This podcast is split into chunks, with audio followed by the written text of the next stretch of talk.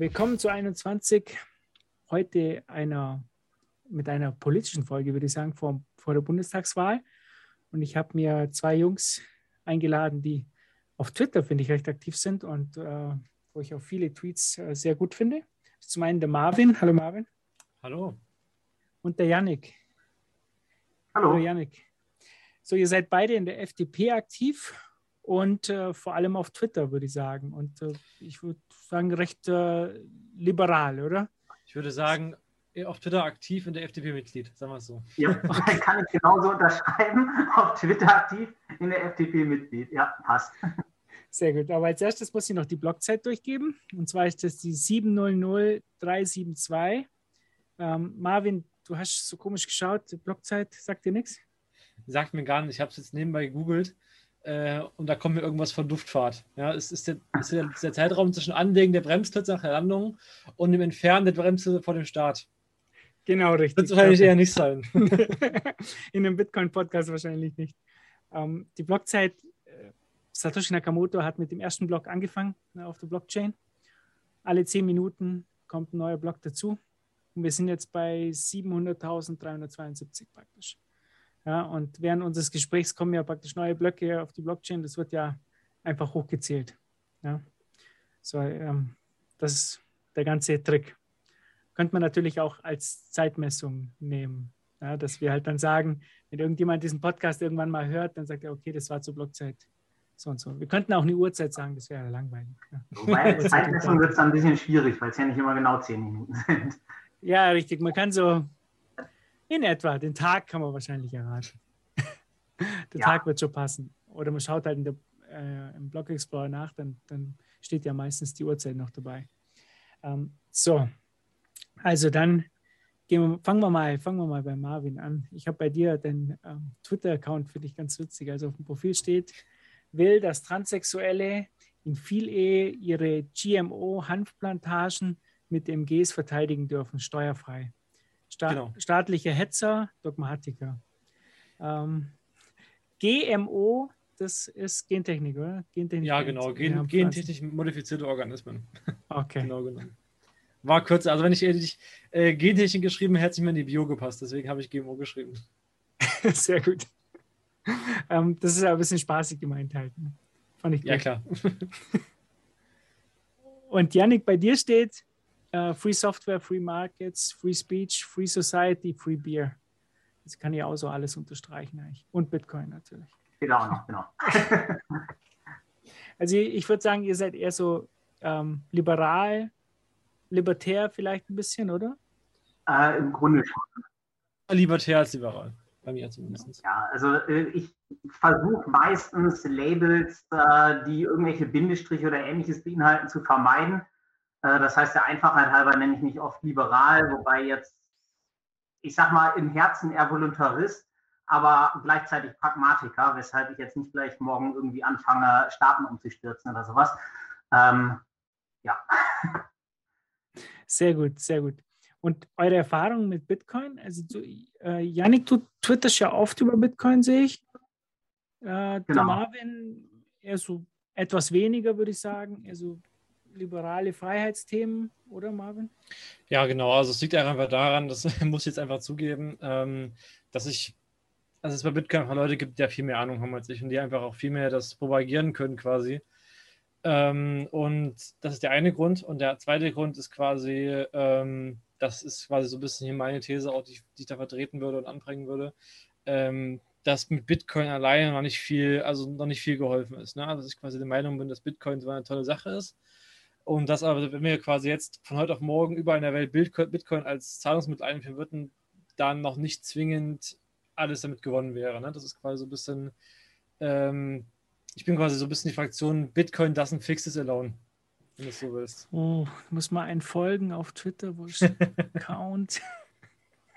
Und du, Janik?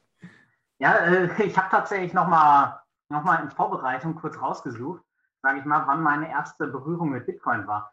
Ähm, weil es ist, sage ich mal, von der Geschichte ganz interessant, weil ich jahrelang mich gar nicht in dem Umfeld bewegt habe. Aber ich war offensichtlich extrem früh eigentlich dabei und hätte eigentlich auch sehr früh die Bedeutung erkennen müssen. Ähm, weil ich habe ja nämlich gerade wiedergefunden, das war, warte, da ist die alte E-Mail. Ähm, tatsächlich hat mein Vater mich damals darauf aufmerksam gemacht. Das war, kann ich genau sagen, das Datum 1.6.2011. Jetzt im Blog bitte. Ähm, ja, das kriege ich auswendig nicht hin. Äh, der hatte mir einfach nur, ich hatte damals, äh, war ich noch Student, da habe ja Informatik studiert, und der hat mir einfach dieses äh, Bitcoin-Paper geschickt und mich gefragt, ob ich das verstehe. Und äh, naja, haben wir ein bisschen hin und her geschrieben und irgendwann hat, mein Vater hatte mich scheinbar die Bedeutung erkannt. Ich hier damals noch nicht, muss ich zugeben. Äh, ich zitiere mal wörtlich, was er mir dann zurückgeschrieben hat. Wenn es das kann, was ich glaube, dass es das kann, dann sind Bitcoins purer Sprengstoff. Eine Welt ohne von Staaten manipuliertes Geld. Zahlreiche Staaten wären noch heute pleite. Ähm, ja, Yannick, ich habe die falsche Person eingeladen, sehe ich gerade. Ja, ist der gerade da? Mal einladen müssen. Äh, der ist aber eigentlich gar nicht libertär. Aber er ist von Anfang an einfach extremer Euro-Gegner gewesen. Ähm, das heißt, es kam aus ja, eher Eurofeindlichkeit. Und dann, naja, habe ich irgendwann 2013 noch mal ein bisschen was damit gemacht. Äh, da tatsächlich auch bisschen äh, was gekauft. Natürlich als armer Student viel, viel, viel zu wenig. Und bin dann jahrelang quasi in der Versenke verschwunden, weil ich andere Dinge zu tun hatte. Und äh, habe dann eigentlich erst, nachdem äh, Bitcoin in ernsthafte Wertbereiche vorgestoßen ist, äh, bin ich wieder wach geworden und habe gemerkt, Moment, äh, sowas habe ich doch sogar. und äh, da dann erst eigentlich wirklich die Bedeutung von dem Ganzen erkannt. Dementsprechend sind aber auch einige jüngere Entwicklungen, wo ich noch einiges aufholen muss, an mir vorbeigegangen. Also zum Beispiel eine ganze Lightning-Thematik. Ich würde sagen, äh, ob verstanden habe ich das schon, aber da bin ich noch lange nicht auf dem Verständnisniveau, wie ich sein will. Genau, ähm, ganz kurz äh, habe ich ja die Frage gar nicht beantwortet im Grunde.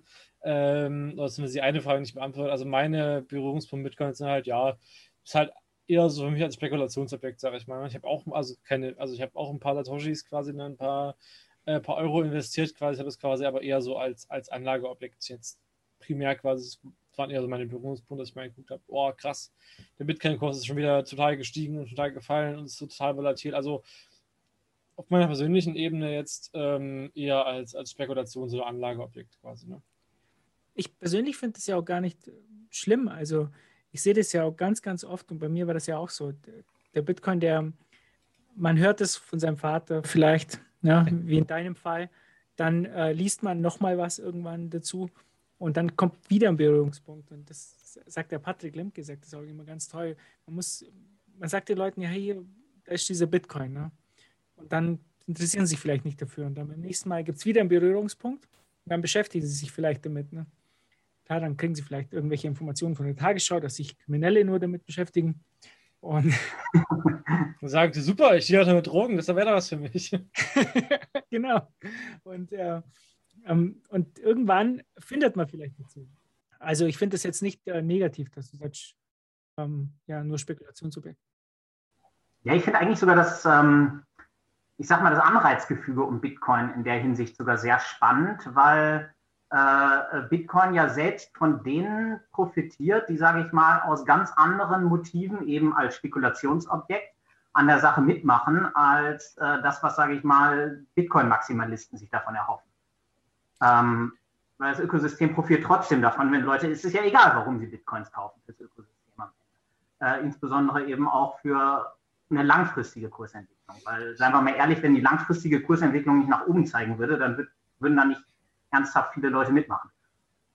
Ich habe da letztens sogar mal ein sehr, sehr äh, gutes Zitat oder Aussage von irgendjemandem gelesen, der hat gesagt, ähm, Elon Musk hat mit seinem ganzen Bitcoin-Gepusche auf Twitter mehr für die Freiheit, mehr für die österreichische Schule äh, getan, als die ganzen äh, hier libertären US-Magazine, hier Reason und wie sie heißen quasi. Ne? Also ähm, es reicht ja eigentlich schon aus, wenn von, diesen, von diesem riesigen Hype, die der Bitcoin generiert, sage ich mal, wenn da nur ein Prozent da ist, mal 0,1 Prozent oder sogar 0,0001 Prozent, da sich irgendwie ähm, tiefergehend damit beschäftigt, sage ich, was, was hat das für ideologische, also, na, ne, also es reicht ja quasi aus, wenn das ein ganz, ganz kleiner Teil von dieser ganz großen Matheswut, das reicht ja schon aus, sage ich mal. Und da hat man ja als, ähm, als das ist ja schon für, für Libertäre, sage ich mal, was ja, muss man sagen, ja eine, eine Nischenmeinung quasi leider ist, ähm, ist das, glaube ich, wirklich ein relevanter Faktor. Also da sehe ich, äh, sehe, sehe ich dich genauso, sage ich mal, dass der das äh, es sicherlich einige gibt, sage ich mal, äh, und da werden jetzt wahrscheinlich wir und unsere Zuschauer, Zuhörer auch ein paar kennen oder vielleicht sogar mehr kennen. Aber das ist quasi so ein, ähm, so, so ein Bias, weil man eben in der, so ein Peer Group Bias quasi, ne? Äh, dass quasi es Leute gibt, die vom, vom Ideologischen, von der österreichischen Schule äh, zum Bitcoin gekommen sind. Da, das, wie gesagt, da wird es einige geben. Das wird aber die absolute Minderzahl sein. Ich denke, die größte Mehrheit wird vom Bitcoin zur österreichischen Schule gekommen sein. So rum wird das bei den meisten genau. sein. Also wir merken das auch ganz extrem. Wir haben ganz, ganz viele Leute, die dann von der Spekulation kommen und dann die eine Sache ist auf einmal, warum reden die ganze Zeit von diesem Mises und von diesem Hayek und wer sind die? Ja, und dann fangen ja. sie an, erste Bücher zu lesen. Ja. Hat jemand ein Anfängerbuch für die österreichische Schule? Und da haben wir schon einige Empfehlungen in der Gruppe und viele lesen das dann. Und dann fangen sie an, ja, aber wie ist das? Ich habe meine Coins auf eine Exchange, ich soll eine Hardware-Wallet benutzen. Ja, dann geht dieser diese nächste Schritt. Ja, die reden alle von einer Full Note. Was ist eine Full Note? Wie, wieso sollte ich die betreiben? Und dann kommen die da rein. Und ich glaube, dieser erste Schritt, praktisch, man interessiert sich für die Kursgewinne. Und ja. auf einmal ist man mit der österreichischen Schule im Büro gekommen und äh, betreibt daheim eine Full Note und benutzt Tor. Also es ganz, ganz viele haben wir, äh, die diesen Weg gegangen sind. Mhm. Und die wenigsten, wie du eben sagst, kommen aus der österreichischen Schule. Es ist eher so, dass die Österreicher, die schon lange sich damit beschäftigen, schon so verbohrt sind und äh, ihre Goldklumpen daheim haben, dass die ja. die Entwicklung nicht mitmachen. Ja, und äh, genau, da, da gibt es halt so, so extreme äh, Goldbugs. Eben, ich meine, das Internet macht sich äh, gerne über äh, Peter Schiff, heißt er, glaube ich, lustig. Ja. Ähm, und tatsächlich, ich habe, ähm, ah, was, dieses Jahr oder letztes Jahr? Ich habe dann tatsächlich nochmal, weil es mich eben interessiert hat, was Mises heutzutage zu Bitcoin sagen würde, ähm, habe ich nochmal in seine Schmöker reingeguckt. Ähm, meiner Ansicht nach passt es nämlich auch gar nicht ganz zusammen. Ich hatte irgendwann auch mal drüber getwittert, aber quasi null null Resonanz bekommen, ähm, weil äh, Mises ja ein Regressionstheorem fordert, um quasi auf einen Startwert irgendwie zurückgehen zu müssen. Ähm, und das erfüllt Bitcoin eigentlich nicht. Es ist aber, glaube ich, ganz, ganz schwierig für die Österreicher. Es gibt auch andere Zitate von Mises, die äh, was anderes aussagen. Ähm, in dem Sinne von praktisch ähm, Gold ist gar nicht so wichtig, sondern das Wichtige an Gold ist, dass der Staat nicht manipulieren kann und so es, es ist halt verdammt schwierig für diese Leute damals, wo es ja noch gar kein Internet gab. Ja, und es also, gab vor allem auch keine Präzedenz für irgendeinen ja. Store, der, sage ich mal, nicht gebootstrapped wurde. Also ich bin, wie gesagt, ich bin ja, also wenn ich hier das jetzt quasi über alle österreichischen Denker, sage ich mal, da ist ja Mies jetzt nicht der Einzige, ne? da kannst du ja eigentlich... Äh, ja, bei Menger findet man das auch noch nicht. So, genau, also dann, äh, aber das ist ja, ich glaube, dass das die wichtigsten zwei Eigenschaften ne, für, eine, für einen Österreicher von der Geldmenge, sogar die allerwichtigste Eigenschaft ist eine relativ feste Geldmenge. Das ist, glaube ich, für einen Österreicher erstmal das Wichtigste. Ne? Ähm, dann die Tatsache, dass das, der Staat auch in, in, in, im Kriegsfall, sage ich mal, und in Ausnahmesituationen dann auch nicht möglichst nicht verändern kann. Das ist, glaube ich, aber nochmal, also es ist auch sehr wichtig, aber es ist, glaube ich, für die Österreicher erstmal noch nicht mal ganz so wichtig, wie dass es quasi erstmal generell eine feste Geldmenge gibt. Ne? Ich glaube, die meisten Österreicher würden sagen, ja gut, okay, dann halt wenigstens im Normalfall eine feste Geldmenge und halt vielleicht, mag, bei mir aus halt im Kriegsfall keiner, aber ich denke wirklich, dass diese feste oder annähernd feste oder nicht sehr stark wachsende Geldmenge halt das, das wirklich das entscheidende Kriterium ist. Es ist ja auch quasi, wenn man sich, wenn man sich das so rum, also wird, es wird selten explizit so gesagt, aber wenn man sich quasi anguckt, ähm, was die Österreicher vor allem kritisieren an, an dem, dem Fiat-Geld, ne? ähm, dann ist die Lösung aus der österreichischen Sicht für das Problem eigentlich immer eine feste Geldmenge. Eine Geldmenge, die quasi nicht, nicht verändert werden kann, dass der Staat quasi kein Geld druckt. Das ist in meinen Augen die zentrale Kritik ähm, der Österreicher am Fiat-Geld. Deswegen bin ich überzeugt, dass jeder österreichische Denker ähm, Bitcoin gut finden würde.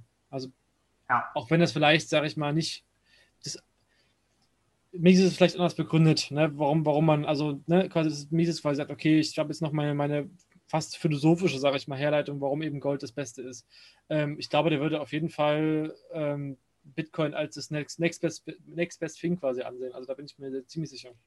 Es ist, glaube ich, schwierig äh, zu sagen, was diese Leute denken würden über Bitcoin. Das sind ja jetzt nicht mehr im Leben. Aber wenn man sich die heutigen Österreicher mal anschaut, dann sieht man schon, dass, also wie zum Beispiel Ahim ähm, Tagisageran, ja. Wenn ich den Nachnamen jetzt richtig ausgesprochen habe, ich schaffe es, glaube ich, nie. Aber ähm, er ist jetzt zum Beispiel einer, der, den, den ich persönlich als einen der besten Österreicher Lebenden sehe. Und ähm, er hat Bitcoin verstanden und zwar sehr, sehr früh. Und äh, das zeigt mir halt, wenn man wirklich die österreichische Schule verstanden hat, dann versteht man es auch. Aber solche Leute wie zum Beispiel Markus Kralle oder so, von dem ich jetzt nicht besonders viel halte und das glaube auch nicht kein, gar kein Österreicher, aber der sich selber anscheinend als ein, ein Österreicher sieht, der, der hat es nicht verstanden. Aber das ist für mich auch klar, weil der, der hat auch die österreichische Schule nicht verstanden. Ja, da, da, trennt sich halt die Spreu vom Weizen, in meinen Augen. Würde, bei Markus Krall würde ich vielleicht jetzt gar nicht, ähm, würde ich vielleicht noch den Benefit auf die äh, auf Selfishness quasi geben, dass er quasi sagt, naja, ich will, dass die Leute meine Gold kaufen. Ja, ähm, kann auch sein. Er ist halt nicht unbefangen in dem Thema, ne? deswegen ja, macht es das schwierig, was, äh, zu sagen, was er wirklich denkt. Ja, also vielleicht, also keine Ahnung, man kann es zwar ihm nicht sagen, also vielleicht, vielleicht hat er vielleicht hat er sogar verstanden, äh, vielleicht kommuniziert er deswegen da keine Ahnung, so wie er kommuniziert, weil er es eben verstanden hat und weil er eben gecheckt hat, sage ich mal, dass dann die Leute sein Gold nicht mehr kaufen wollen. Wenn sie Aber also, ich weiß es nicht, keine Ahnung. Aber ich denke, dass die meisten, wirklich die meisten Österreicher, wenn sie Bitcoin verstehen würden und vor allem ähm, äh, also wirklich auch, auch verstehen würden, wie schwierig es wirklich ist, die Geldmenge quasi zu vergrößern, Bitcoin unterstützen würden. Ja, das glaube ich auch, ja. Das ist auch der technische, technische Verständnis auch da nicht da. Bei vielen ist es auch so, die glauben halt zum Beispiel das Mining, also wenn, wenn man irgendwie 50 Prozent des Minings kontrolliert, könnte man die Geldmenge ändern oder ja, die, die wissen gar nicht, was eine Fullnode ist oder ja. Das ist, glaube ich, auch schwierig. Aber jetzt mal äh, zur FDP. Ihr seid ja in der FDP aktiv, jetzt vielleicht nicht als Kandidaten, glaube ich. Mhm. Ist ja einer von euch auf irgendeinem Plakat drauf? Nein. Also ich nicht. Ich auch nicht, um Gottes Willen. um Gottes Willen, okay. ähm, du wurdest also nicht bemalt, keiner von euch. Keiner hat einen Nein. Bart irgendwie. Also oder? Auf, auf einer Party, aber nicht, nicht im Barbergrad nehmen. Und ähm, wie schaut es denn eigentlich überhaupt in der FDP aus? Wir, wir, die meisten kennen ja Frank Schäffler. Diesen hm. Vorzeige, den schiebt man immer, glaube ich, bei der FDP vor. Hey, da hat jemand was zu Blockchain gesagt oder Bitcoin, äh, sprich du mit denen. Und aber ansonsten so, ähm, ist das ein großes Thema oder eher nicht? Naja, man muss ja, also na, nein, äh, und das ist auch logisch eigentlich, wenn man sich den FDP-Mainstream anguckt. Es ist ja, wenn du es ja, es gibt ja in der Euro FDP eine ausgeprägte äh, Europhilie, also allem eine, eine, eine, also eine Vorliebe für die EU quasi. Und all, eigentlich alle ihre Institutionen, wenn man sich anguckt, was das Ziel von Bitcoin ist, nämlich quasi eine, ähm, eine, eine, Staat, eine, eine Alternative, eine Parallelwährung zur staatlichen Währung zu schaffen, dann ist das ja mit dem, mit dem angestrebten Ziel, dass ja äh, der FDP auf jeden Fall Mainstream ist, äh, der europäischen Integration nicht eigentlich nicht vereinbar. Das ist ja quasi, man, man ich glaube, man sieht halt in der FDP, ähm, und ich bin der Meinung, dass es auch stimmt, äh, im Guten wie im Schlechten, ähm, den Euro als europäischen Integrationsfaktor, dass man quasi sagt, damit holt man halt, die, also da, damit macht man aus der EU tendenziell eher einen, einen Bundesstaat statt einen Staatenbund. Ne? Ähm, und ich glaube, aus diesem Grund ist die Mehrheit der FDP, wenn sie von Bitcoin schon mal gehört hat, eher, also es steht ihm eher ablehnend gegenüber, weil sie eben dann, weil sie es mit ihrer Euro, Europhilie nicht vereinbaren können. Ja, also das würde ich im Wesentlichen so unterschreiben, ähm, weil die FDP steht tatsächlich, äh, auch wenn die FDP als Partei ja eine Nachkriegsgründung ist, aber sie steht ja schon äh, in gewisser Hinsicht in Kon Kontinuität zum äh, deutschen Liberalismus, der meiner Ansicht nach eben ähm, anders als ein amerikanischer Liberalismus einen gewissen Geburtsfehler mit, äh, ich sag mal, Zusammenschließen und größerer Staat und so weiter hat. Weil ja. es war ja schon im 19. Jahrhundert in der, in der deutschen liberalen Bewegung der, der Zwang oder der Drang, aus Kleinstaaten einen großen deutschen Staat zu machen. Und das schreibt sich bis in die Gegenwart eigentlich fehlerfrei fort. Und da kommt eben diese ja, EU-Philie her oder Europhilie, ähm, die sich dann natürlich auch auf den Euro als Währung, als Integrationsprojekt äh, widerspiegelt. Insofern glaube ich, dass man leider, also das ist mein bisheriger Eindruck in der FDP, dass man bis auf, äh, also in der Basis gibt es schon Sympathien für Bitcoin, äh, natürlich sehr unterschiedlich ausgeprägt, aber jetzt irgendwo, wenn man weiter nach oben rutscht, rennt man da keine offenen Türen ein. Leider. Ich glaube, dass aber, also wir haben jetzt über die FDP gesprochen. Ähm, ich glaube, bei den Julis ist es schon eine andere Geschichte, sage ich mal. Also ich glaube, bei den Julis, ähm, auch da ist es kein Mainstream. Zumindest kann ich das von meinem äh, Kreisverband, Landesverband sagen, es ist kein Mainstream. Also sich jetzt quasi zumindest ähm, den, den Bitcoin wirklich als, als Währung zu wünschen. Ne? Das ist kein Mainstream, das ist eine Randposition. Ähm, aber was da deutlich ausgeprägter ist, ist ja dieser, dieser Investmentgedanke, sage ich mal. Ne? Der ist ja in der, bei den FDP und bei den Julis, sage ich mal, überrepr überrepräsentiert. Das ist, glaube ich, können wir uns, glaube ich, alle darauf einigen, dass das Verhältnis der Gesamtgesellschaft da äh, in den Parteien eine deutlich größere Rolle spielt. Ähm, und ich denke, wenn du halt dich irgendwie gerade so dieses, ich sag mal, Meme-Investing, sage ich jetzt mal, ne? Also so, so, äh, ne? Neo-Brokern, sage ich mal, und, und, und, Reddit Wall Street Bets, was auch immer. Äh, wenn man da so ein bisschen drin ist, sage ich mal, da sehe ich einen nicht unerheblichen Teil der, der Julis zumindest, sehe ich da. Ähm, dann kommt man um Bitcoin zumindest als Spekulationsobjekt eigentlich nicht drum rum. Kommst du, kommst du eigentlich nicht. So. Ähm, und dann habe ich, was ich vorhin, was, was wir vorhin quasi gesagt haben, ähm, dass es da halt einige Leute gibt, die von Bitcoin quasi auf die Theorie, auf die österreichische Schule dahinter kommen. Äh, diesen Effekt hast du da natürlich genauso. Ne? Deswegen denke ich, das hat vor allen Dingen, also bei den Julis, sage ich mal, das schon, schon eine, eine Rolle spielt und eine zunehmend größere Rolle spielt in meinen Augen. Ja, das, das Gefühl habe ich auch. Ich war mal, ich habe mal einen Vortrag gehalten bei den Julis zu Bitcoin mhm. und da war das dann schon so. Was ein bisschen geschockt war, aber zu der zur damaligen Zeit dachte ich halt so, die FDP wäre so ein bisschen liberaler. Also zum Beispiel kannte niemand von denen Mises. Ne? Das, das, an das kann ich mich noch erinnern, ja. Das ist da kannte halt keiner dort Mises. Hayek kannten, kannten die Hälfte so. Kannten Hayek oder haben dann gesagt, ja, mein Papa, der hat ein Buch von dem daheim oder so. ja, ähm, aber das, ja, schon, das wiederum finde ich ungewöhnlich, dass also wenn man Hayek kennt, kennt man doch eigentlich auch Mises. Ja, Hayek kannten dann... die meisten, glaube ich, durch die Hayek-Gesellschaft oder. Ah, gut, okay. Ich, ja, so äh, gibt es, glaube ich, mehr, mehrere FDPler, die da ähm, aktiv sind und weil der halt einen Nobelpreis gewonnen hat, glaube ich, das ist auch so. Ja, okay, gut, das, das könnte höchstens sein. Ja. Ja, ich glaube, ich habe auch den Eindruck, dass, sage ich mal, man vertut sich da in seiner Bubble, aber im äh, Mainstream, Rand vom Mainstream ist, glaube ich, tatsächlich Hayek in Deutschland stärker rezipiert als Mises. Ja, auf jeden Fall, auf jeden Fall. Das ist, denke mal auch durch den Nobelpreis. So. Ja. ja. Ja, also ich, ich muss auch sagen, ich tue mir da auch ein bisschen schwer ihr sagt ja, die, die meisten unserer Zuhörer, die wählen ja wahrscheinlich FDP, schätze ich mal. Ne? Ich ja gesagt, Wenn sie wählen, würde ich sagen, wählen sie FDP, ja. Ja, also die, ja, ich glaube, die FDP würde schon äh, wahrscheinlich die Mehrheit bekommen bei den Bitcoinern, weil es halt die liberalste Partei ist in Deutschland. Ja, das sage ich auch. Genau, die liberalste Partei.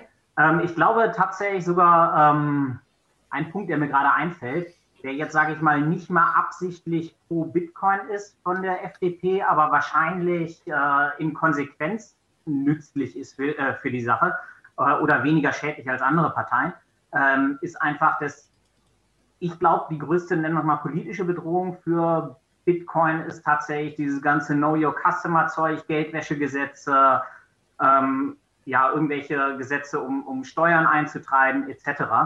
Ähm, und ich glaube, da sind einfach bei den linkeren Parteien und selbst bei der CDU viel größere oder schlimmere Sachen zu befürchten als äh, der FDP. Ja, also nicht mal, dass die Parteien dabei konkret an Bitcoin denken, sondern einfach, ja, was die ansonsten in ihrem Wahlprogramm stehen haben, was, wovon Bitcoin aber eben nicht unbeeinflusst ist. Ja, ich glaube, bei den, bei den Linken ist es eher so, die wollen halt alles, was irgendwie Vermögen hat, enteignen. Und bei der CDU, CSU ist es halt so, dass die halt irgendwie äh, meistens alle so um die 80, 90 sind und gerade so ihr Handy bedienen können und eigentlich mit sowas nichts anfangen. Ja, Würde ja, ich also hier, ja. Ja, Marvin? Wobei die CDU eben auch ein bisschen äh, lieber weiß, was der Bürger macht, als es äh, was angeht. Das ist, glaube ich, eher der Punkt. Unsinn wie Vermögensregister und so weiter würden die mich wahrscheinlich mittragen. Das ist, glaube ich, auch, was ich, was ich sagen wollte. Der Punkt bei der CDU, ich glaube, die CDU hat eher, eine, also, mein Gott, also ja, die 80-, 90-Jährigen, natürlich haben die da keine Ahnung von, sage ich mal, ne? aber ähm, ich denke, an der Ahnung reicht, da mangelt es ja nicht, gerade bei den, bei den Herrschern an wissenschaftlichen Mitarbeitern, die es da quasi gibt zur Verfügung. Also ich glaube, da, da gibt es schon Leute, die da Bescheid wissen, ja. Ähm, aber ich glaube, die CDU kommt dann nämlich nicht klar, dass es was, was Außerstaatliches ist. Ne? Die CDU ist eine klassisch autoritäre Partei. Ne? Also die kann ja. äh, das nicht ab, sage ich mal, dass da die Währung nicht unter staatlicher Kontrolle ist. Das, das, das geht für die CDU einfach nicht. Da bin ich überzeugt. Und das ist der Grund, warum die CDU halt dem gegenüber nicht, äh, nicht aufgeschlossen ist. So, das heißt also, die einen sind autoritär, die anderen Auch autoritär. Auch autoritär. zu, zusätzlich wollen sie dir auch noch dein gesamtes Vermögen enteignen. Ähm, was bleibt, ist die FDP, die anscheinend das kleinste, kleinste Übel ist. Ähm, aber ich sage trotzdem, ich gehe nicht wählen, weil ich sehe in diesem System halt keinen Ausweg. Ich glaube, das wird so oder so gegen die Wand fahren. Egal, wenn man jetzt wählt, vielleicht kann man sich noch ein bisschen Zeit kaufen. Und ich habe ja heute von äh, Titus Gebel ähm, das getweetet, wo er gesagt hat, er sieht das genauso. Er war auch, glaube ich, aktiv in der FDP und er sieht in dem System hier keinen Ausweg und deshalb macht er freie Privatstädte. Und ich sehe dann eher so für mich den Ausweg, dass man halt das Land verlässt und in eine Restriktion wechselt, die halt freundlicher zu einem ist. Ähm, was sagt ihr da dazu? Ihr habt da, glaube ich, eine äh, andere Meinung. Oder? Warum bist du dann noch hier? Stelle ich jetzt mal ganz provokant die Frage. Ja, es, ist, äh, es ist ja, der Leidensdruck muss ja groß genug sein. Ne? Du hast ja hier Familie, du hast ein bestimmtes Umfeld, du, da, da muss ja deine Familie mitkommen, die Kinder, ja, die, die sind ja in einem Umfeld äh, eingebunden. Das ist ja nicht nur der Staat und die Steuern, es ja. ist ja auch Oma, Opa, Freunde, Verwandte, Genau, damit sprichst du aber schon einen guten Punkt an, warum es eben trotzdem nicht völlig belanglos ist, was hier passiert und was man hier tut. Richtig. Wenn man, wenn man davon ausgeht, sage ich mal, ne, das wollte ich eigentlich so ein bisschen, die Aussage wollte ich von dir quasi haben, ne, dass der Leidensdruck ein, gewissen, ein gewisses Level erreichen muss. Ähm, wenn man davon ausgeht, sage ich mal, das, das nehmen wir jetzt einfach mal hin, dass das System früher oder später äh, in N Jahren gegen die Wand gefahren wird, dann ist es doch in meinen Augen ähm, sinnvoll, bis es quasi das Unausweichliche kommt, sage ich mal, und man, man, das Land verlassen muss, ähm, das ist doch, wenn man, wenn man hier eigentlich nicht weg will, ist doch am besten, das, den, diesen Punkt möglichst weit hinauszuzögern, oder? Das heißt also FDP wählen, obwohl sie. Ja, genau, also wenn, wenn, man davon ausgeht, dass, die, dass, die, dass das unvermeidliche System kollabiert, dann äh, ist man ja eigentlich äh, mit der FDP zumindest hat man da noch eine Chance, das unvermeidliche hinauszuzögern. Ja, also ich würde auch noch ein, einen Einwurf geben, insbesondere was den Zeithorizont und auch die Art angeht. Weil ähm, das ist leider ein immer wiederkehrendes Muster, was ich sehe. Dass, ähm, gerade in libertären Kreisen ist die Meinung relativ weit verbreitet, dass das System, sage ich mal, mit einem großen Knall vor die Wand fährt, kollabiert, schlagartig pleite geht und was weiß der Henker, was dann alles Schlimmes und plötzlich passiert. Ähm, da bin ich ganz grundlegend anderer Auffassung. Mir ist ein bisschen äh, durch persönliche Erfahrung geprägt. Und zwar, ich war äh, früher im Schüleraustausch 2004, 2005. Ähm, war ich in ein Jahr lang in Argentinien und ich rede immer noch relativ regelmäßig äh, mit Leuten, die ich von da kennengelernt habe und mit meiner dortigen Gastfamilie. Und habe mich danach auch mal, nachdem ich das da vor Ort erlebt habe, auch mit argentinischer Geschichte ein bisschen auseinandergesetzt. Eben weil Argentinien war von Ende des 19. Jahrhunderts, irgendwie 1880 oder so, bis 1949 durchgehend, jedes einzelne Jahr in Folge unter den Ländern mit dem zehn höchsten BIP, äh, unter, von den zehn höchsten, hä, unter den zehn Ländern mit dem höchsten BIP pro Kopf weltweit. So. Ganz, ganz kurz, da muss ich unterbrechen. Es gab ja sogar ein, ein deutsches Sprichwort, das hieß reich wie ein Argentinier. Das genau. verrückt. Ja? ist, worauf ich damit hinaus will, das ist nicht so, als hätte Argentinien irgendwie kurz einmal Öl gefunden und war dann fünf Jahre reich, sondern es war ein, ein stabiles, hochentwickeltes Land, was wirklich dekadenlang in der Spitzengruppe weltweit mitgespielt hat. Und dann ist halt in den 40er Jahren, was weltweit eine Phase des Populismus war, ist in Argentinien eben äh, Perón an die Macht gekommen. Ähm, Perón heißt so eine ja, viele in Deutschland kennen den gar nicht richtig. Er hat sich selbst auf Mussolini als Vorbild berufen. Seine Politik ist aber durchaus anders gewesen, weil er ähm, eben diesen ganzen ausländerfeindlichen, rassistischen Quatsch weggelassen hat, aber ja trotzdem diesen ganzen äh, staatsinterventionistischen, sozialistischen und äh, für das Volk machen wir jetzt dies und jenes Quatsch, den hat er aber beibehalten. Genauso wie den ganzen Kram mit irgendwelchen blödsinnigen Uniformen und Militärparaden. Ähm, wie dem auch sei, hat es dann 1949 in Argentinien Verfassungsreformen gegeben. Und seither sieht man, jetzt ist Argentinien, glaube ich, noch irgendwo, keine Ahnung, wo im BIP pro Kopf auf der Welt, aber so gegen Platz 100 oder sowas. Und wenn man das auf dem Grafen sieht, den teile ich gerne auf Twitter. Also alle paar Wochen teile ich den, weil ich den so wichtig finde. Ähm, es ist ein ungebremster Niedergang seither, ähm, seit einmal Peron an der Macht war, weil das, das ganze bestehende System wurde destabilisiert und es ist nicht so, der war auch nicht besonders lange an der Macht, aber alles, was danach kam, war dann quasi so eine Art populistisches Pendel. Mal links, mal rechts Populisten. Aber da hat sich die Klinke in die Hand gegeben. Ähm, aber was man eben sieht, der, der wirklich große Crash, der ist in Argentinien ausgeblieben. Sondern das Land hat einfach sich dauerhaft aus dem Club der hochentwickelten Industrienationen verabschiedet und steigt jedes einzelne Jahr, mittlerweile seit sieben Dekaden, ein kleines Stück weiter ab. Und davor habe ich ehrlich gesagt viel mehr Angst als vor dem großen Crash. Und diese Entwicklung, dass die nicht passiert, ist in meinen Augen das, das Vorrangige, dass das mit Deutschland nicht passieren darf, weil ähm, wir haben das nicht fest gebucht, dass Deutschland Industrienation bleibt. Und das ist der, für mich der entscheidende Grund, warum ich tatsächlich wählen gehe, auch wenn ich nicht an große Reformen glaube. Aber selbst wenn wir einfach nur das Schlimmste verhindern, halte ich das für notwendig. Okay, das ist ein guter Punkt. Äh, ich glaube auch ehrlich gesagt auch nicht an den großen Crash.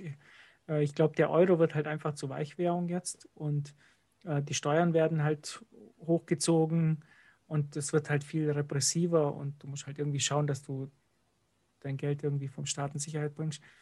Ähm, und ich glaube, so, eine, so ein argentinischer Weg könnten wir schon einschlagen.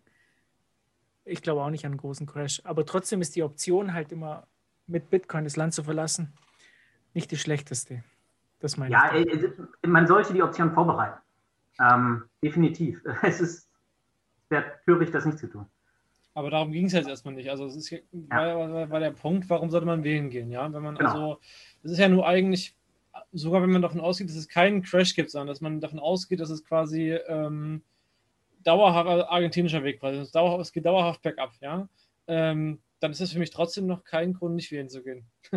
Muss ich jetzt ehrlich sagen, weil äh, selbst dann, wenn man davon ausgeht, ähm, kann man ja das mit, mit der Wahl der FDP, ne, ähm, entweder im besten Fall ganz aufhalten oder im, äh, im, im nicht so guten Fall also im, im, im Average Case, ähm, sag ich mal, verzögert man halt wenigstens ein bisschen. Und im schlimmsten Fall ist es auch, ist es auch nicht schlimmer, als wenn man doch wegen, als wenn man nicht wegen gegangen ist. Also man kann da eigentlich nur gewinnen.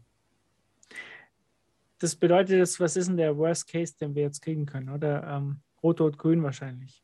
Ist so, ja. glaube ich. Ja, also der, der realistischste ähm, realistischste Worst Case. Wäre noch Crazy Coalition aus linker AfD und CSU wäre natürlich noch, also ja, das wäre natürlich dann äh, der Super-GAU, aber das, das, was das Schlimmste realistisch anzunehmende ist wahrscheinlich Rot-Grün, ja. Sehe ich genauso. Und ähm, ich sehe eben Rot-Rot-Grün von allen, sage ich mal, irgendwie plausiblen Konstellationen äh, als die einzige, die wirklich das Potenzial hat, so einen Knick, nenne ich es mal, einzuleiten. Ähm, alles andere ist ja langsames äh, Rumeiern wie vorher, mal mit mehr, mal mit weniger schlimmen Folgen. Ähm, aber Rot-Rot-Grün würde ich wirklich eine Zäsur äh, zutrauen. Also ich bin auch mal der Meinung, ähm, das ist halt, klar läuft es nicht gut, ja, das ist in Deutschland, das, sind wir uns, glaube ich, alle einig, ja, aber ähm, weiter so ist durchaus in dem, im Vergleich zu den Optionen, die es sonst noch gibt, ne, mit Rot und Grün, durchaus eine sehr, sehr attraktive Option. Also einfach ein bisschen weiter wursteln, sage ich mal, ein bisschen weiter ineffiziente Bürokratie und weiter irgendwie, ne, es ist irgendwie alles besser als ja, Rot und Grün. sage ich mal. Ich, ich habe halt so diese Befürchtung, selbst, selbst wenn die FDP jetzt ähm, an der Macht ist, dass halt das mit dem Euro halt ein riesengroßes Damoklesschwert, dass das halt über uns ja, schwebt. Ne? Auf jeden Fall. Aber da frage ich dich realistisch, ähm, gut, die AfD kannst du wählen. Die AfD kannst du wählen. Ähm, aus, aus dem, also wenn, wenn du sagst, der Euro ist das, ist das Schlimmste für mich, kannst du die AfD wählen. Ähm, der Nachteil daran ist, dass jede größere Partei, also wenn das jetzt nur angenommen, sage ich mir, ist alles andere scheißegal, ja, und du willst nur den Euro verhindern äh, und wählst die AfD, dann hast du, hast du, dann hast du den Nachteil, ähm, also mal abgesehen davon, dass du rechtsextremes Parlament willst, mal ganz abgesehen davon, wenn du sagst, das ist mir auch scheißegal, ähm, dann hast du Nachteil, dass mit der AfD keine Partei koalieren will. Das hat, hat jede Partei hat das, hat das äh, explizit und implizit vollkommen ausgeschlossen. Ähm, das heißt, du musst darauf spekulieren, dass die AfD, wenn du so willst, 50 Prozent bekommt, also absolute Mehrheit. Äh, weil wenn sie, wenn sie weniger, okay, wenn sie 30 oder 35 Prozent bekommt, sage ich mal, dann muss es halt irgend, halt zu irgendwelchen unnatürlichen Koalitionen, das stimmt. Ähm, aber an sich.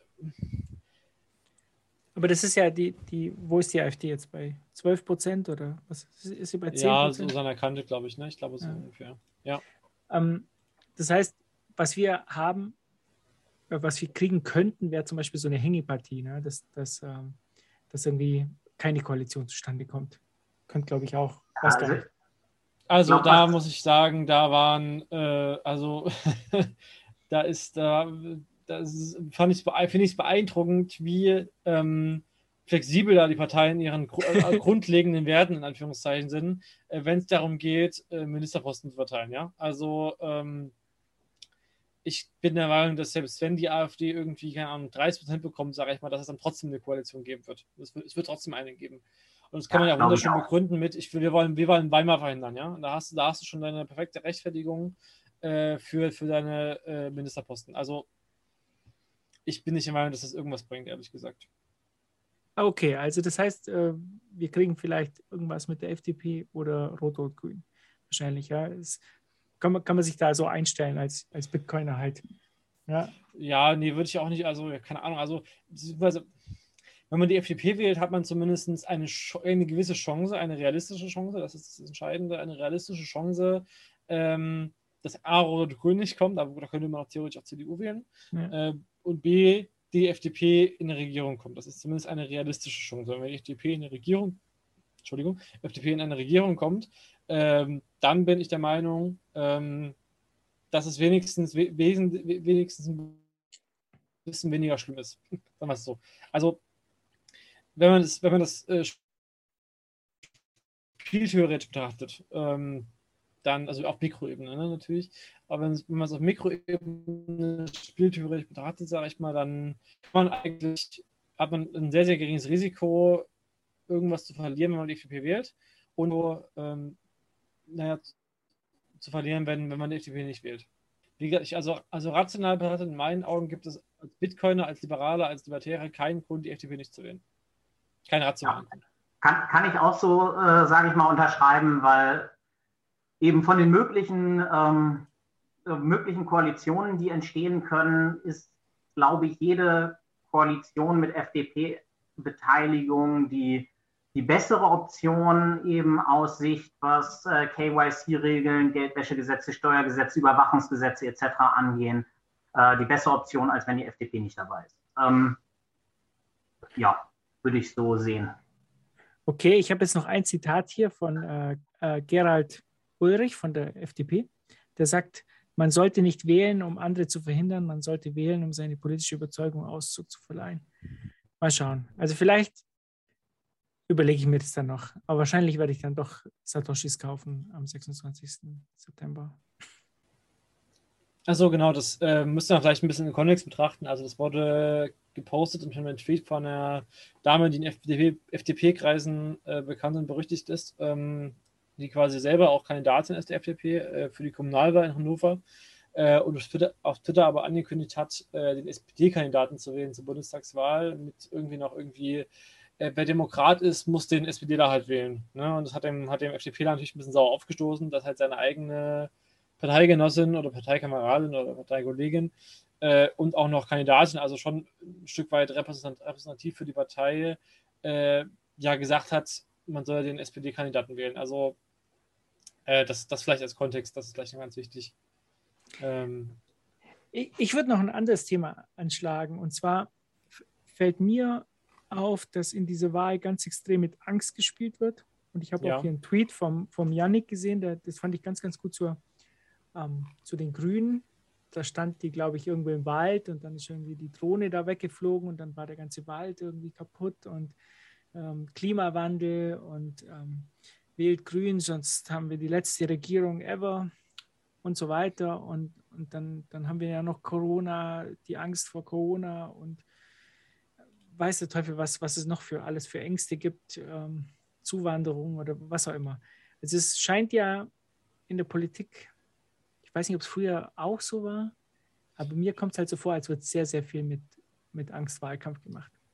Also ich denke, das war, weiß ich, es gab auf jeden Fall, ich denke, da kann man uns drauf einigen, vielleicht erstmal ganz äh, zum Anfang. Es gab auf jeden Fall schon Zeiten in der Geschichte, in der Angst vor was auch immer eine sehr, sehr große Rolle gespielt hat. Ne? Also Ähm, Gerade wenn wir jetzt in die dunkelste Zeit, dunkelste Zeit der deutschen Geschichte gucken, die Nazis, ähm, äh, nicht nur die NSDAP, aber auch zum Beispiel auch die DNVP, ähm, haben schon sehr mit Angst der Menschen gespielt. Das kann man, denke ich, auf jeden Fall so sagen. Ähm, ich will jetzt die Grünen da nicht, um Gottes Willen nicht in der Reihe sitzen, sage ich mal. Ich werde damit nur als, als Beispiel bringen, dass es auf jeden Fall Zeiten der Geschichte gab, in der Angst eine große Rolle gespielt hat. Das, das denke, ist, auf, denke, ist auf jeden Fall, denke ich, so. Ja, ähm, ja. Ich denke, auch wenn man in die USA zum Beispiel gucken, ähm, mit der Red Scare, ne? also äh, das, das war ja auch ein, ein, ein definitives großes, ein großes Wahlkampfthema ähm, wenn wir in den Kalten Krieg gucken, sage ich mal, die Angst äh, vor, vor dem, also im Westen vom Ostblock, also da, wo es ja freie, wo freie Wahlen quasi gab, äh, von einem aggressiven Angriff des Ostblocks. Also, wenn ich mir so überlege, würde ich fast sagen, dass, dass die Angst im, Wahl, als, als, im Wahlkampf für die meiste Zeit des 20. und 21. Jahrhunderts eine große Rolle gespielt hat, wahrscheinlich. Sehe ich auch so. Also ich glaube, Angst ist als ähm, Wahlkampfmittel alles andere als neu. Wir sind es vielleicht in der Bundesrepublik noch nicht so lange gewöhnt, ähm, weil wir immer auch ein bisschen, äh, vielleicht sogar der 5%-Hürde geschuldet. Wir hatten immer relativ wenig Parteien im Vergleich zu anderen Vielparteiensystemen. Ich meine, die USA sind als Zwei-Parteien-System natürlich nochmal anders konstruiert und äh, polarisiert. Aber ähm, es, es waren immer relativ wenig Parteien im Bundestag und man hatten auch nie, nie eine große populistische Partei, jetzt vor der AfD.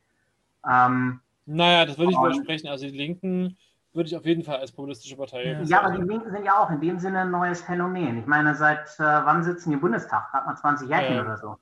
Was?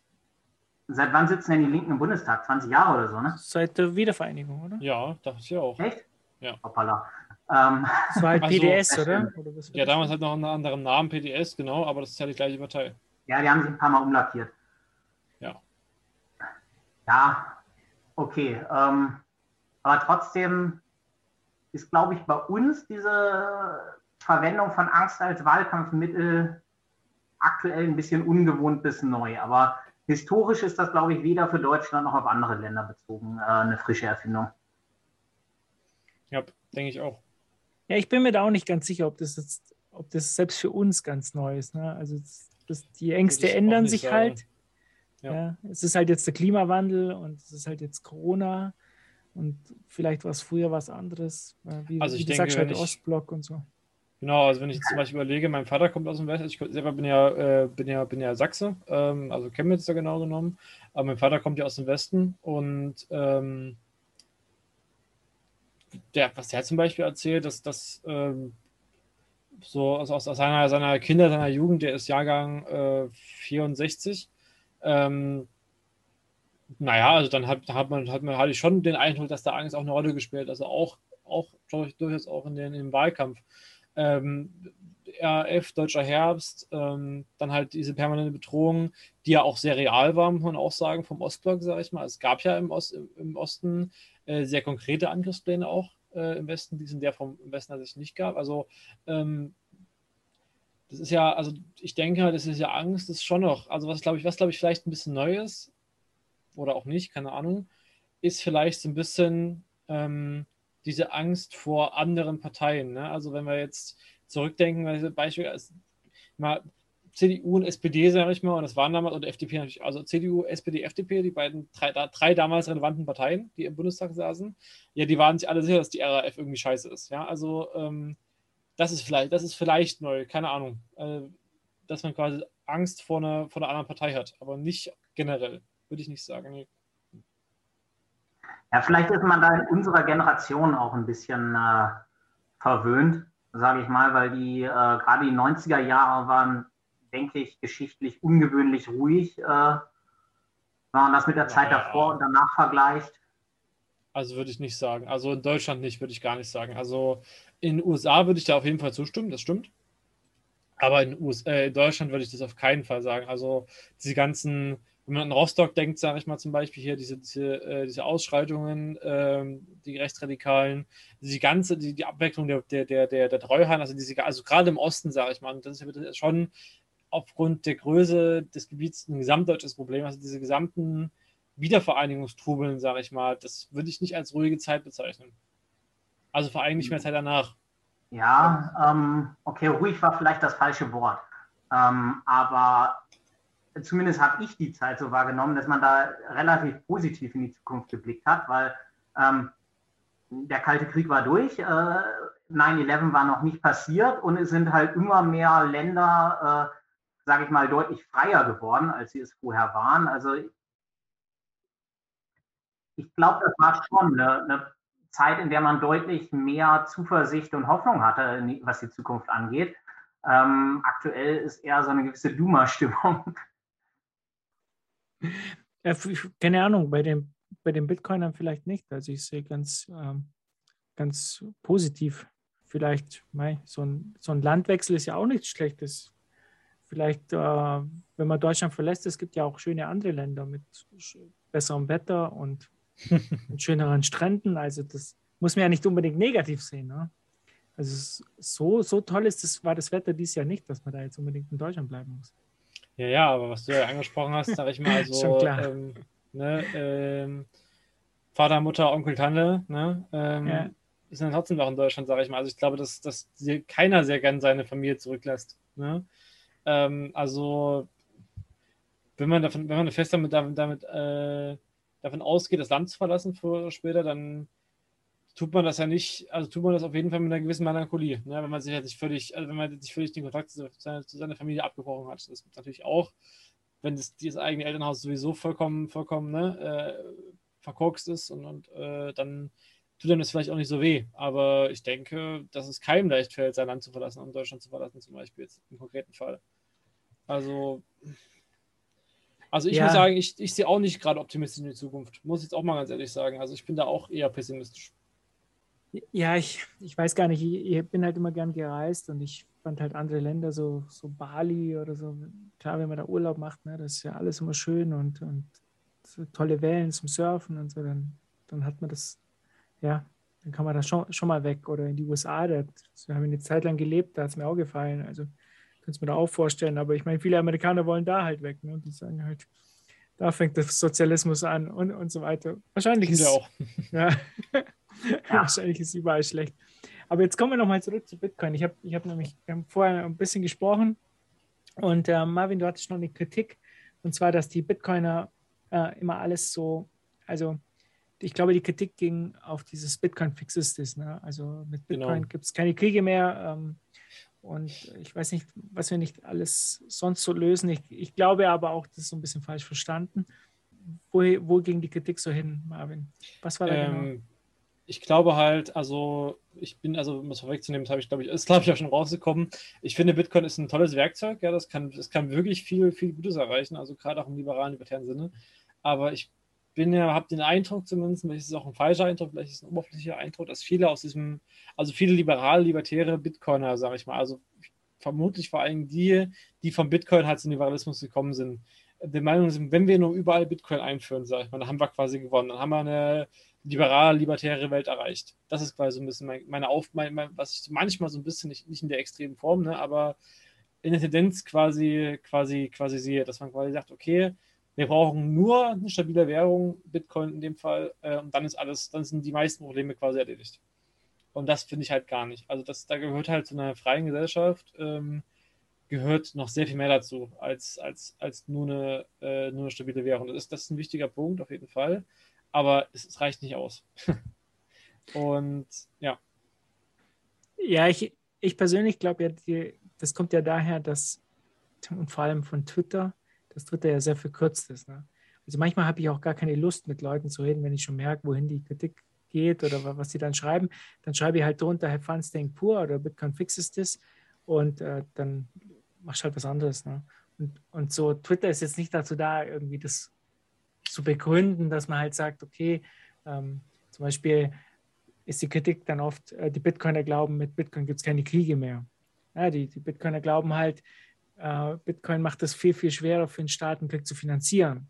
Ja, also so Dinge wie Afghanistan oder so wären mit Bitcoin halt viel, viel schneller zu Ende gewesen, weil, weil die Amerikaner hätten das Geld nicht drucken können, um da die ganze Zeit die Soldaten da unten 20 Jahre lang stationiert äh, rumstehen zu lassen. Und es hat ja auch ein Schweinegeld gekostet. Also es, da bin ich halt zum Beispiel, bin ich halt zum Beispiel, also das kann natürlich, das macht es vielleicht unwahrscheinlicher, ein bisschen unwahrscheinlicher, ähm, dass, ähm, dass so lange Kriege geführt werden. Aber ich bin halt der Überzeugung, dass es lange nicht unmöglich macht, weil ein Staat da halt eben doch sehr, viel, sehr, sehr vielfältige Möglichkeiten hat.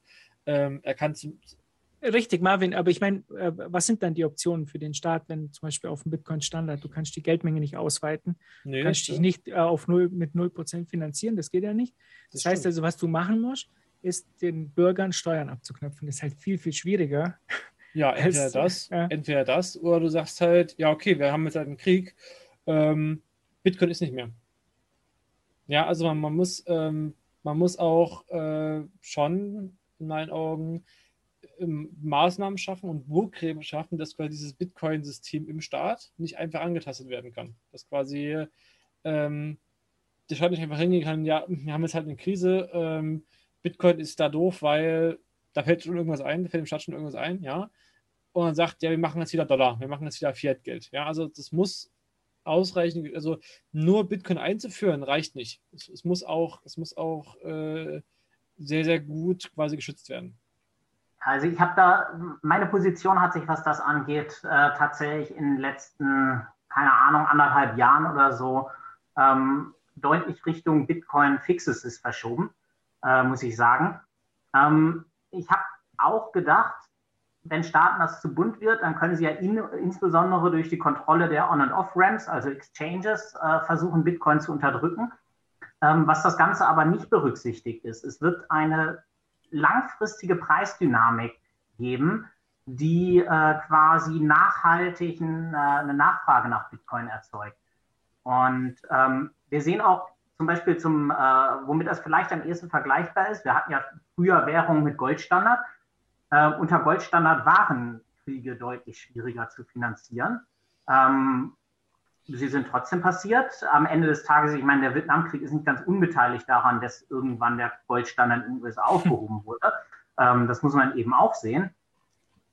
Und ein großer Unterschied, den ich tatsächlich von einem, äh, von einem goldgedeckten Papiergeld zu Bitcoin sehe, ist, dass diese, Bit äh, diese ähm, Golddeckung eben vorher in gewisser Hinsicht auf Vertrauen beruht hat. Also es steht zum Beispiel auf, ich glaube, britischen Pfundmünzen steht immer noch drauf, ähm, dass du die Münzen gegen Pfund Silber zurückgeben kannst, was natürlich nicht mehr stimmt, aber ich glaube, es steht immer noch drauf, war ja die ganze Idee dahinter. Aber wenn, wenn du dich darauf verlassen musst, dass irgendjemand dir das Metall für dieses Papier wiedergibt, dann ist das eben reines Vertrauen.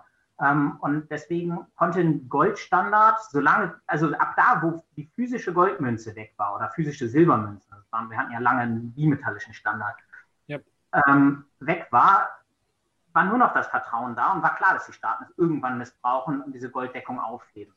Und bei, äh, also das Papier ist ja quasi, um es jetzt mal in Bitcoin-Sprech zu sagen, äh, war Papiergeld davor ein Second Layer zu Gold. Und wenn wir jetzt eben sowas wie Lightning als Second Layer haben, haben wir da keine Instanz, die einfach sagen kann, Edge, ich tausche jetzt äh, das nicht mehr gegen echte Bitcoins äh, on-chain ein. Ähm, einfach weil es wirklich in der Hand von Node-Betreibern liegt und die kann ja jeder seine eigene Node betreiben. Und ähm, da sehe ich einfach einen qualitativen Unterschied zwischen einem auch goldgedeckten Papiergeld und einem, einem Bitcoin-Standard. Und ich weiß nicht, also äh, ob Staaten das wirklich aufhalten können, selbst wenn sie wollen. Und eben, naja, es wird deutlich schwieriger, weil der Raub einfach viel offensichtlicher ist, ähm, mit hartem Geld irgendeinen Unsinn, den das Volk in Wirklichkeit gar nicht will, zu finanzieren, weil du kannst nicht einfach erstmal Geld drucken und irgendwann passiert dann mal Inflation und vielleicht hat der Staat einen Haufen Schulden, das müssen dann Generationen nach uns tragen, äh, sondern du musst wirklich explizit darum werben, auch als Staat, dass dir irgendjemand dieses Geld, also echtes hartes Geld, leiht. Und der muss echtes Vertrauen haben, es wiederzubekommen. Das ist ein sehr, sehr guter Punkt. Also das ist ja auch genau das, was die Bitcoiner sagen, wenn man sich die Geschichte eben anschaut und das fing ja schon vor 1971 an. Ich meine, der, der Goldstandard mit Brandon Woods war ja kein richtiger, das war ja nur unter Staaten und das war ja dann praktisch, die Bürger hatten ja gar nicht diese Möglichkeit, äh, Geld in Gold einzutauschen. Das war aber, ähm, wenn wir noch weiter in die Geschichte zurückgehen in den USA, dann gab es diese Möglichkeit mal, aber ganz, ganz viele Menschen haben eben ihr Gold äh, auf die Bank gebracht und hatten eben nur noch das Geld und keinen Kontakt mehr wirklich zu dem Gold. Und dann war das auch sehr, sehr zentralisiert. Und wie du halt sagst, dann kann man das halt einfach brechen, dieses Versprechen.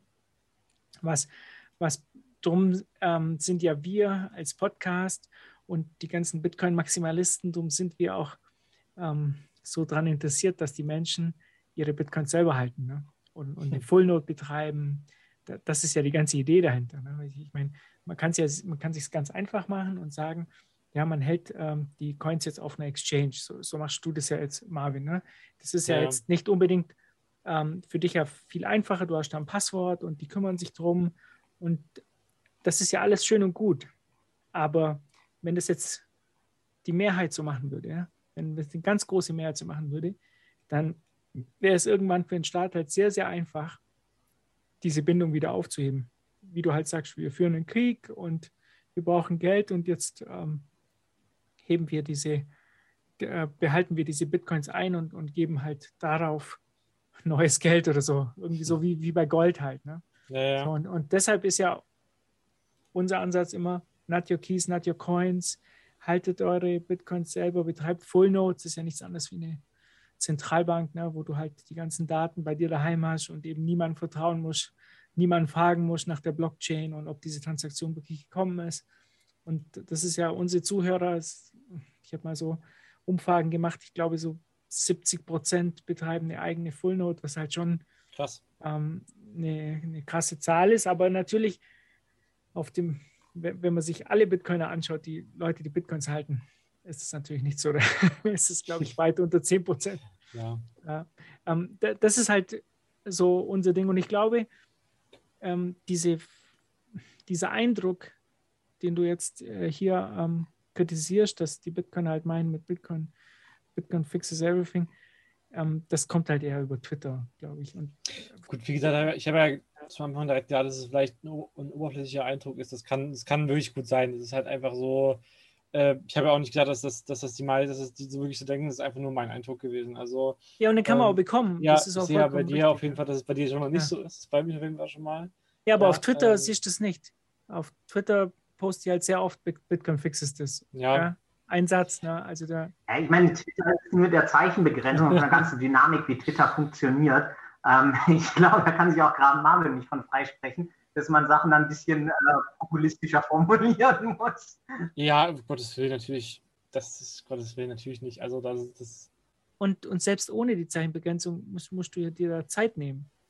Ja, das das hast du ja nicht. Ne? Ja, vor allem liest, also, also, das liest ja keiner. Ja. Liest, also diese ganzen 1 von, von 80 Threads, ne? Also das kann mir keiner erzählen, dass das mehr als fünf Leute lesen. Das kann, das kann mir einfach keiner erzählen. Das glaube ich einfach nicht.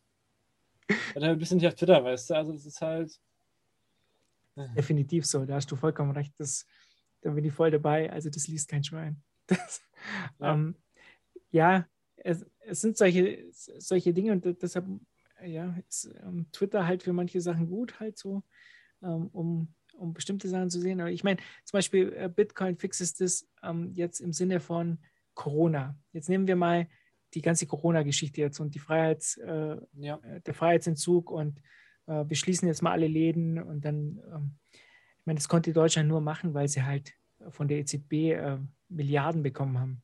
Ja. Ja, der, der ja, Bundeshaushalt äh, ist ja von 350 Milliarden, glaube ich, auf 450 ja, hoch. Die Sozialversicherung, wer hat das neulich ge getweetet? Äh, auch einer von den, von den äh, Goldhamstern, wollte ich es gerade schon nennen. Ähm, eben, dass die, die Sozialversicherungen sich eben auch durch dieses ganze Kurzarbeiterzeug und so weiter hoffnungslos verschuldet haben. Jetzt seit Corona.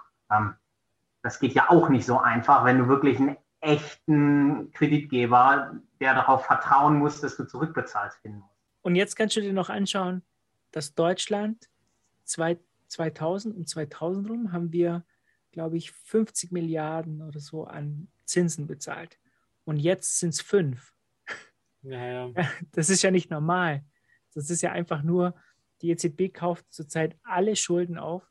Wirklich alle in Deutschland, glaube ich, sogar noch mehr, wie sie die, ist ja die kaufen nur alte Schulden auf, weil das ist denen, denen ist ja eigentlich Staatsfinanzierung nach Verträgen verboten. Oder hat jemand bei den äh, Verträgen geschlampt und deswegen am Sekundärmarkt decken die sich halt beliebig ein. ja, gut. Obwohl an Verträge halten sie oft auch nicht. Und wenn wir uns jetzt aber. Sie brechen ihn halt mit kleinen also äh, sie brechen klar den Geist der, der Maastrichter Verträge, sie brechen halt nur nicht den Wortlaut. Das ist ähm, okay. Ja. Ähm, und wenn wir uns das jetzt mal anschauen, wenn wir mal sehen, Deutschland wäre auf dem Bitcoin-Standard, ne? dann würde das nicht gehen. Ja? Die müssten sich das Geld irgendwie leihen und das, ich glaube, der Staat hätte nicht die Macht, äh, solche Entscheidungen durchzudrücken und einfach mal äh, Lockdowns einzuführen. Ich bin fest davon überzeugt, dass das nicht möglich wäre. Und ich glaube, die Bürger würden sich wehren. Jetzt zur Zeit ist es ja so, wenn man mit den Gastronomen oft spricht, die sagen halt, ja, ich habe den Laden zugemacht, aber eigentlich habe ich mehr verdient wie letztes Jahr, weil ich habe so, so, so, viel, ähm, so viel äh, Zuschuss bekommen, dass das eigentlich wahrscheinlich nicht alle, aber ein paar, mit denen ich gesprochen habe, die haben mir gesagt, so schlecht lief es nicht. Weil man fragt sich halt, wie geht's dir? Weißt und ist ja alles furchtbar und so.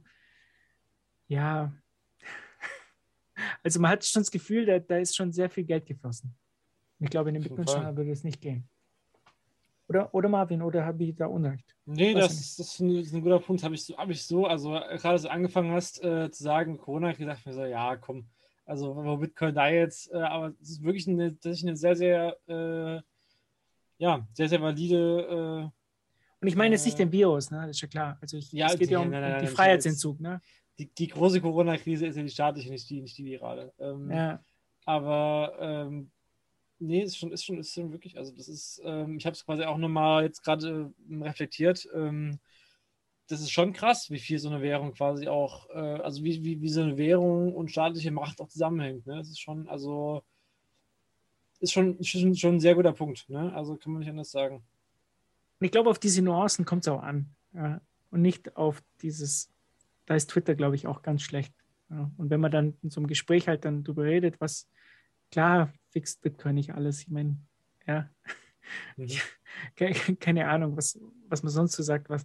Aber ich glaube, es geht ja um dieses, um dieses Zusammenleben und einfach, ich glaube, Bitcoin wird die staatliche Macht zurückfahren. Ja?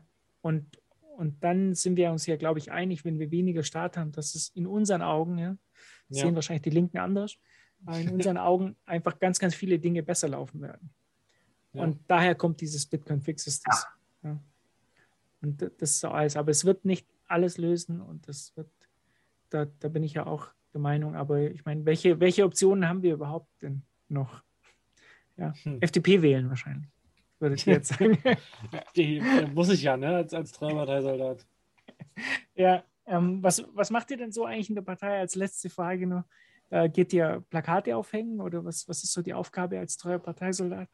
Ja, Plakate aufhängen und äh, Geld spenden. So, das ist so, also das ist so die, äh, so die zwei äh, Sakramente, sage ich mal, des Parteisoldaten. So, also ähm, nee, also Plakate aufhängen war ich dieses Jahr nicht, weil ich da im Urlaub war. Äh, ansonsten mache ich das schon.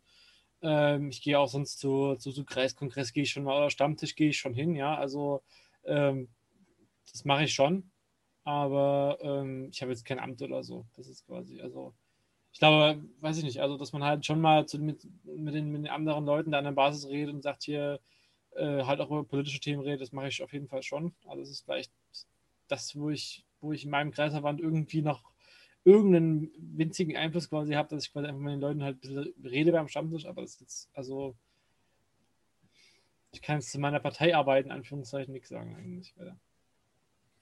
Ja, ist bei mir am Ende des Tages äh, genauso. Ähm, vielleicht sogar noch einen halben Gang weniger. Ich äh, habe auch noch nie für die FDP Plakate aufgehängt und äh, habe auch ehrlich gesagt nicht vor, das zu ändern. Äh, zumal ich eh nicht glaube, dass wer wählt denn, weil da ein Plakat sieht. Also seien wir mal ehrlich. Die nerven echt. Ähm, genau, und ähm, ich, ich zahle halt brav meine Mitgliedsbeiträge, gehe gelegentlich zu Stammtischen, um dann mit den Leuten zu diskutieren. Äh, ansonsten sehe ich tatsächlich die, die ähm, den wichtigsten Beitrag, den ich meine vernünftigen Aufwand, weil ich bin nicht bereit, mich dafür zu verausgaben. Dafür habe ich dann doch zu wenig Hoffnung, dass das besonders viel bringt. Ähm, leisten kann, ist tatsächlich einfach von unten ein bisschen an der Meinungsbildung mitzuwirken. Ja. Also einfach mit Leuten auch mal diskutieren, äh, ja, sich austauschen, auf Twitter tatsächlich. ähm, wobei in meiner Bio ja nicht mal drin steht, dass ich FDP-Mitglied bin, ist aber auch äh, in dem einen oder anderen Tweet kann man es rauslesen, insofern ein Geheimnis ist es auch nicht. Ähm, aber ja, also ich habe auch keine Ambitionen, bin da vielleicht auch ein bisschen desillusioniert, ist ja nicht die erste Partei, in der ich Mitglied bin. Ich war früher mal tatsächlich bei den Piraten Mitglied. Ähm, und, äh, das sind ja auch einige Bitcoiner, René Picard. Picard. Äh, das weiß ich nicht. Ich habe da keinen Kontakt mehr, weil es äh, alle, alle, die, sage ich mal, so in meiner Kerbe, in meiner Schublade waren, die sind alle geflohen. Das ist, äh, was da überbleibt, ist einfach noch linksgrüne Beliebigkeit. Ja, ich glaube, das war ein riesengroßes Problem bei den Piraten, oder? Das waren so die, die Libertären und die Linksgrünen zusammen oder so irgendwie. Das, ja, also es ist, äh, ich habe das auch ähm, viel zu spät passiert, was da eigentlich falsch läuft, weil ich äh, extrem früh dabei war. Das war, glaube ich, ich war noch Schüler. Das müsste so, da war die auch noch formell nicht gegründet, die Partei. Aber da gab es ein Internetforum, Piratenpartei, ein PHPDB-Forum war es, das weiß ich auch noch, auch noch mal. Und da war ich schon dabei und dann quasi ab Gründung, weil ich noch minderjährig war, kein Gründungsmitglied, aber dann sofort beigetreten. Ähm, und ich hatte da auch keinen theoretischen Background. Ich bin durch dieses ganze Urheberrechtsthema da hierzu gekommen, weil äh, ich habe einfach nie eingesehen, warum es sowas wie Urheberrecht oder geistiges Eigentum geben sollte. Das ist, ist ja Quatsch, weil es entsteht ja niemandem Schaden, wenn ich ja etwas vervielfältige und damit neue Werte schaffe. Ähm, und ich habe nicht verstanden, dass sie die äh, Gründungsbasis, ich glaube, es hat in der Piratenpartei niemals einen gemeinsamen Konsens gegeben, äh, weil das hat man gemerkt, umso mehr als von dem Kernthema mit dem Urheberrecht quasi und staatliche Überwachung war auch noch ein Kernthema. Aber so mehr als von diesen Kernthemen wegging, hat man gemerkt, dass sich eigentlich niemand einig war. Und mittlerweile bin ich der Meinung, das liegt daran, dass die Leute eine ganz, ganz unterschiedliche politische Philosophie in Wirklichkeit hatten, und zwar Abgründung. Eben auf der einen Seite Liberale, Libertäre, so wie ich, die einfach Urheberrecht ablehnen, weil sie es für Quatsch halten. Es ist einfach ein staatliches Monopol für Informationen und dann eben einen äh, linken Flügel, der viel, viel größer war als der liberale Flügel, ja. äh, die gar nicht das Urheberrecht im Kern abgelehnt haben, sondern die es für gesellschaftlich gerecht gehalten haben, äh, sage ich mal, Kopierrechte, ich nenne es jetzt mal umzuverteilen, auch wenn das Wort da keiner verwendet hat. Na, aber sozusagen die Privatkopie ist quasi eine, eine so, also eine soziale Wohltat, dass man den Leuten erlaubt, sich äh, Sachen zu kopieren. Okay. Ähm, also quasi eher geistiges Eigentum anerkannt, aber dann umverteilt. Und das ist philosophisch natürlich vollkommen inkompatibel mit dem libertären Ansatz, dass geistiges Eigentum im Kern kompletter Humbug ist. Und deswegen musste die Piratenpartei scheitern, weil habe ich bei Gründung noch nicht gesehen, weil ich da auch selber das Verständnis noch nicht hatte, warum ich eigentlich bestimmte Meinungen hatte. Ich meine, keine Ahnung, wie alt ich da war. Aber äh, ja, da hatte ich halt einfach ein Bündel Meinungen, ohne so großartig Begründung zu, begründen zu können. Und äh, na, jedenfalls die, die Erfahrung bei den Piraten hat, äh, hat man ja mitgekriegt der öffentlichen Shitstorm. Am Ende auch dazu geführt, dass ich nicht mehr so viel Lust habe, mich in der Partei zu verausgaben. Ja, aber sowas, ähm, sowas prägt einen doch, oder? Ich meine, die Erfahrung, das ist das Leben, da lernt man halt dazu. Auf jeden Fall äh, hat mich riesig gefreut, dass ihr da wart, dass wir quatschen konnten. Ähm, ich überlege mir das mit dem Wählen nochmal. Schauen wir mal, ich habe noch ein bisschen Zeit. Vielleicht gehe ich dann doch. Und äh, dann schauen wir mal. Ja? Vielen, vielen Dank euch. Ja? There ciao, ciao. Are some who for Bitcoin have nothing but hate, who refuse to engage in an honest debate. You may call them no coiners or cantillionaires. To abuse and enrage them, you simply declare, Have fun staying poor, have fun staying poor, while we drink up some more of your no coiner tears. When they say folks use Bitcoin to buy sex or drugs, and the terrorists treasure it for paying their thugs. Oh, the currency's dirty. It's just used for crime. You can laugh in their face while you sing 'em this rhyme. Have fun staying poor, have fun staying poor, while we drink up some more of your no coiner tears. When they say that it's boiling the oceans and seas, and could power an entire country or three. Or they're wailing, how dare you? We're all gonna die. You can spew out more carbon dioxide to cry. Have fun staying poor, have fun staying poor, while we drink up some more of your no coiner tears.